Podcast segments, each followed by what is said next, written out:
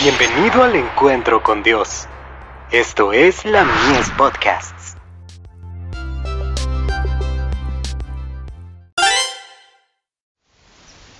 Cada día con Dios.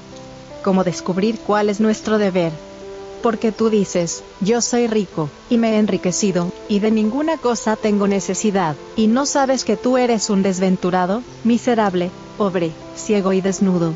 Apocalipsis 3, verso 17. ¿En qué consiste la miseria y la desnudez de los que se sienten ricos y enriquecidos? Es la carencia de la justicia de Cristo. Debido a su justicia propia, se los representa como cubiertos de andrajos, no obstante, lo cual se vanaglorian que están ataviados con la justicia de Cristo. ¿Puede haber un engaño más grande? Tal como lo representa el profeta, podrían estar clamando, Templo de Jehová, Templo de Jehová es este. Jeremías 7, verso 4 mientras sus corazones están llenos de tráfico impío y comercio injusto. Los atrios del templo del alma pueden ser antros de envidia, orgullo, pasión, malas sospechas, amargura y hueco formalismo.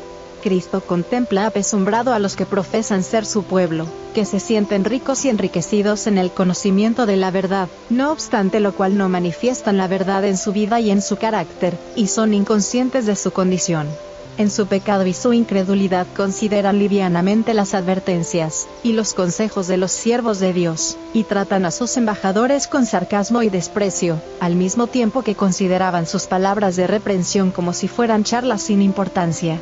Parecen haber perdido la facultad de discernir y de distinguir entre la luz que Dios les envía y las tinieblas que proceden del enemigo de sus almas.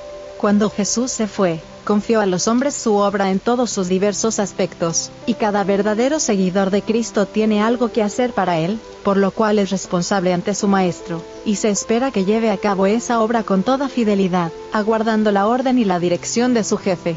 Somos responsables ante Dios y hemos sido investidos con los bienes del cielo, y deberíamos tener la mira puesta en la gloria del que nos llamó. Por nuestra parte, deberíamos cumplir fielmente nuestro deber para llevar a cabo la tarea señalada en la más amplia medida que nos lo permita nuestra capacidad. Ningún ser viviente puede hacer la obra que nosotros debemos hacer.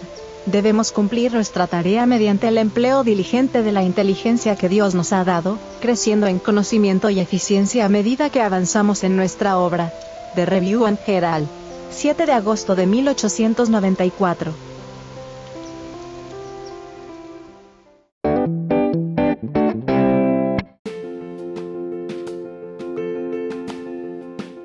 Visítanos en para más contenido. Dios te bendiga.